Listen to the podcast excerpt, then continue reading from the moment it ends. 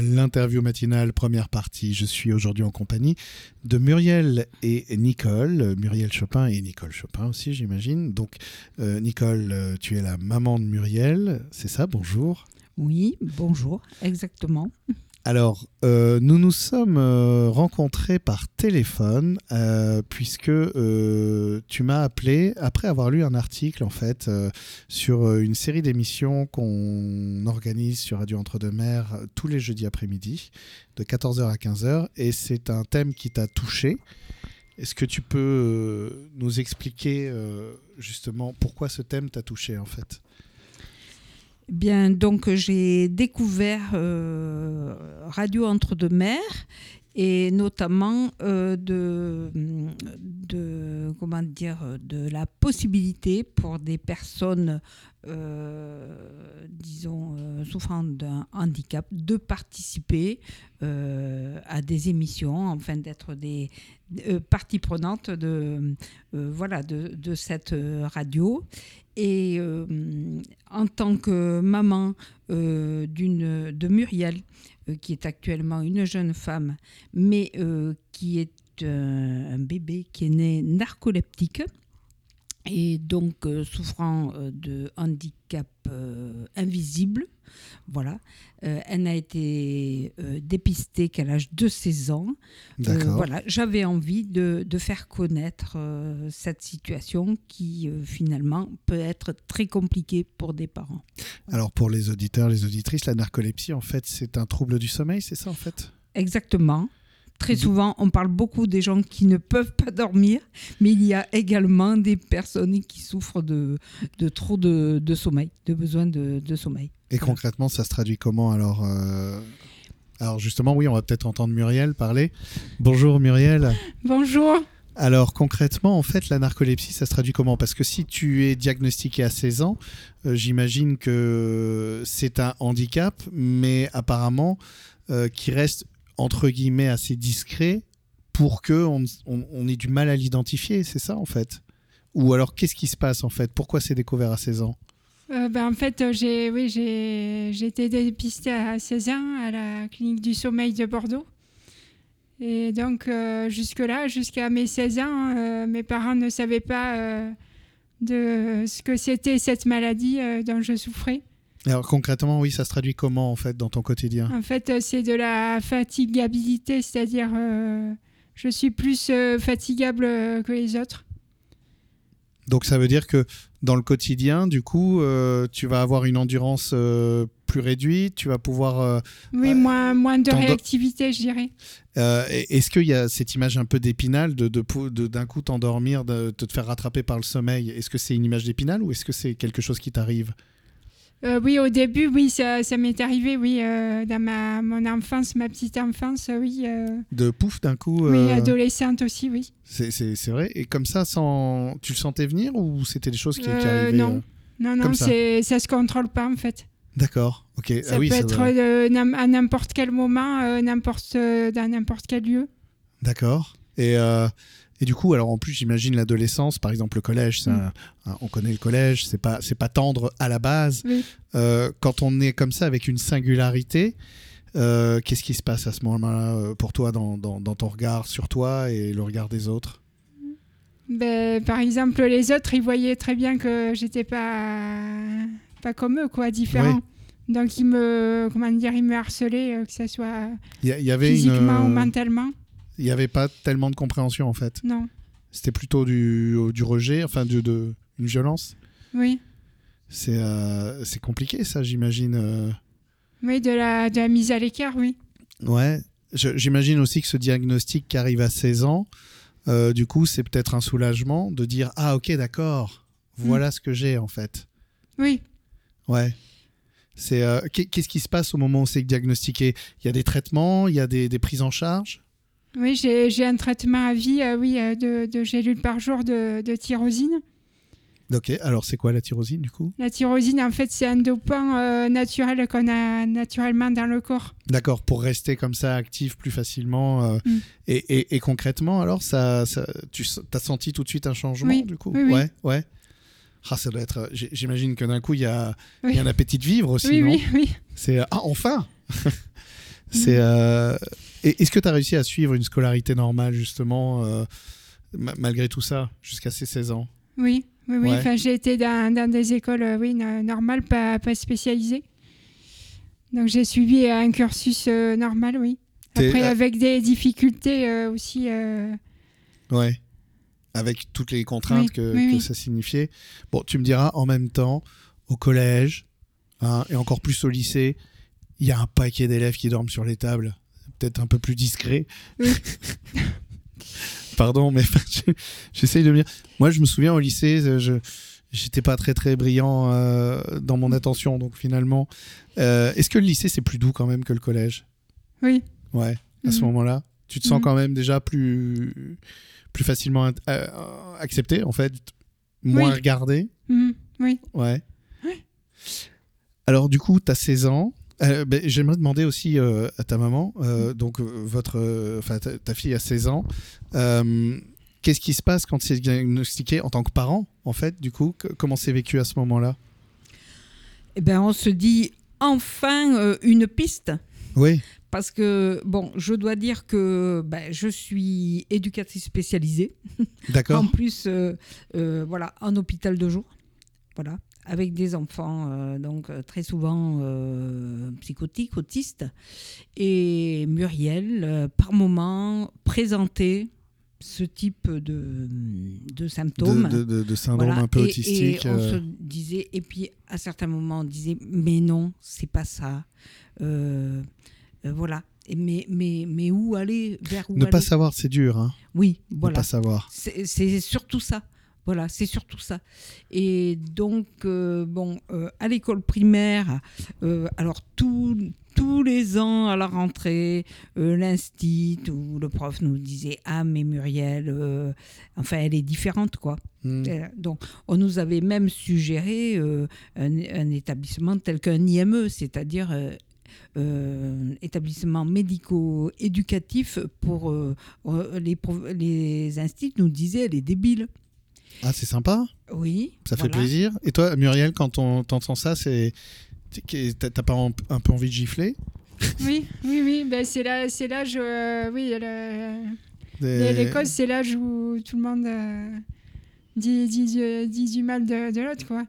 C'est. Ouais, mais enfin, après, dans ta construction de toi, Oui. euh, parce qu'on se définit aussi dans le regard de l'autre, euh, Mm. entendre des profs, donc des, des, des gens dont c'est le métier d'éduquer, d'écouter, Mm. qui sont instruits, qui sont euh, arrivés à ce genre de, de raisonnement, c'est...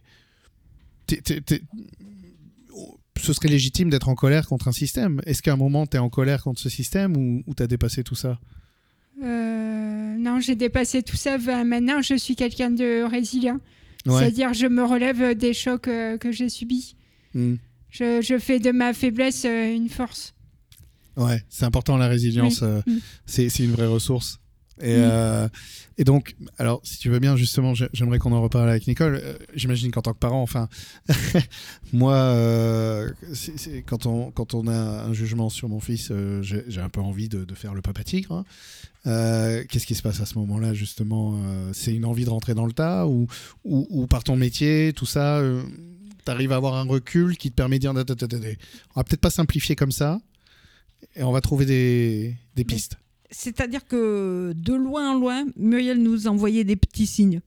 Ouais. C'est-à-dire que, bon, euh, euh, chaque fois qu'elle a redoublé, bon, par exemple jusqu'au lycée, euh, la deuxième fois, l'année scolaire était bonne. Mhm. Et, et puis, euh, voilà, alors notamment, elle est allée en sixième dans un collège formidable euh, qui proposait la philo en sixième. Et Muriel, le premier jour à son retour de, de collège, nous dit euh, euh, je veux les- pour Noël, je veux les mêmes livres que ceux du professeur. Donc on a dit euh, Muriel, t'es pas débile quand même. Enfin bon, voilà, Ça se joue à un autre niveau. voilà. Euh, donc, mais, mais toujours Qu'est-ce qui fait dans le comportement d'un enfant qu'on dit, euh, enfin, qu'on dit qu'il est débile, quoi. Enfin, parce que euh, Muriel, à ce moment-là, t'es quoi T'es atone T'es en repli sur toi T'es euh, t'es à distance des choses Ben, c'est euh, c'est-à-dire que, voilà, je vais parler pour Muriel, un Ouais. peu technique, puisque je suis éducatrice. Euh, Muriel, en fait, se présentait euh, surtout comme une enfant disharmonique. C'est-à-dire que à certains moments, elle faisait des acquisitions euh, tout à fait de, de- de son âge. Par exemple, la lecture. Elle a acquis la lecture en un an euh, au CP. Hmm. Bon, voilà. Euh, et puis après, et donc ça, c'était lié, en fait, et on ne savait pas, à ces moments de vigilance. C'est-à-dire que quand elle était présente, eh ben, elle captait ce que le professeur ou ce qu'il fallait faire. Mais si elle était en somnolence, Ah bah, eh du ben, coup, euh, euh, donc le professeur Paty euh, de l'époque qui suivait Muriel nous a dit que c'était comme un enfant sourd euh, quand elle était en somnolence. oui, tu, veux peut-être en parler euh, de, de- de toi à ce moment-là, ouais Oui, oui. Enfin, Mhm. En fait, j'étais, j'étais dans mon monde, euh, dans mon enfance, ma petite enfance. euh. C'est alors on est on a déjà fait le- le- on a déjà atteint les 10 minutes et même un peu plus.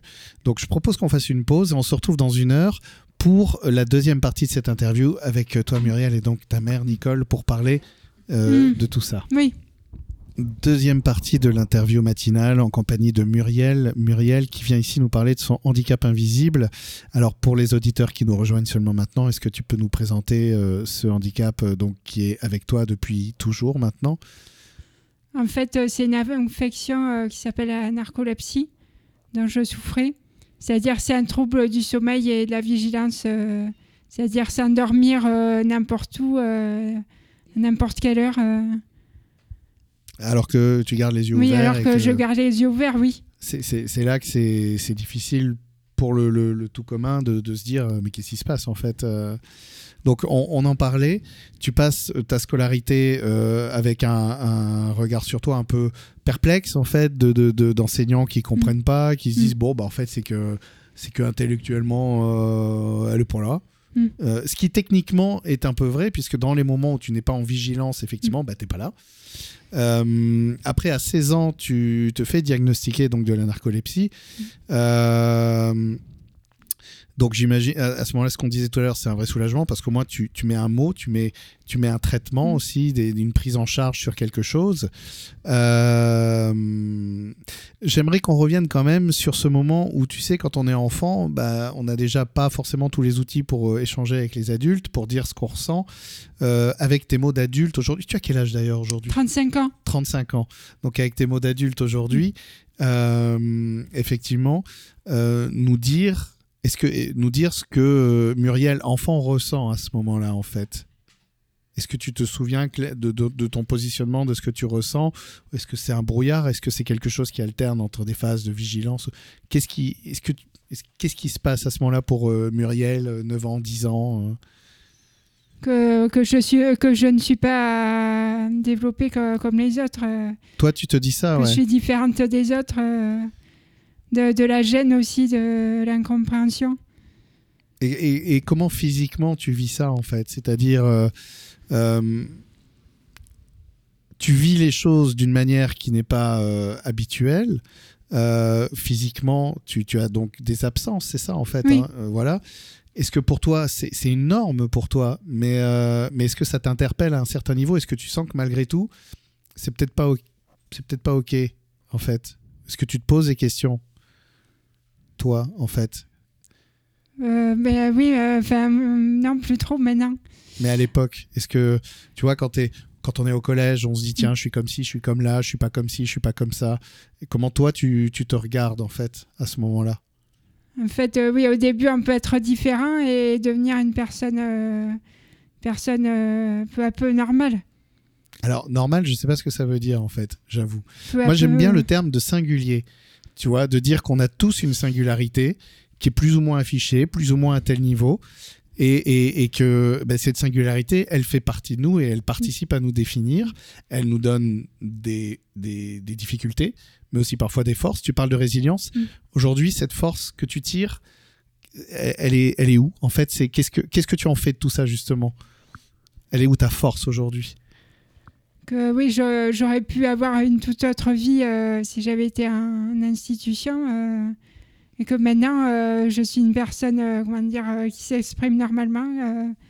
qui est qui a, pas de problème locomoteur, qui est intelligente, qui a une certaine culture et que que je suis une toute autre personne au final.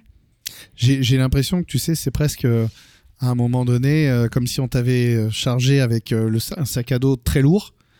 Et arrivé à 16 ans, on te dit bah tu sais quoi, on va enlever les cailloux du sac à dos et tu vas te sentir plus légère. C'est Oui. ça un peu qui t'arrive Oui, à ce moment-là? Et j'imagine qu'il y a beaucoup d'enthousiasme alors. Oui. oui, euh, comment tu fêtes ça? Est-ce que tu fêtes ça? Tu sais, tu dis oh bah maintenant je vais faire ça alors.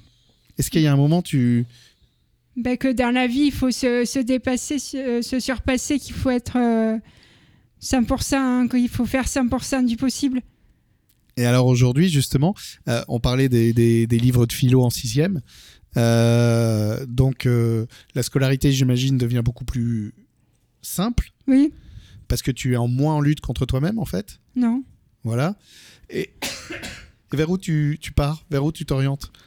Qu'est-ce que tu décides de faire à partir de 16 ans Bon, tu, tu t'es quoi, lycée? Tu vas vers un bac? Oui, non, enfin, je vais, en fait, je fais un CAP euh, employé technique de collectivité dans un lycée professionnel à Bordeaux. Ouais.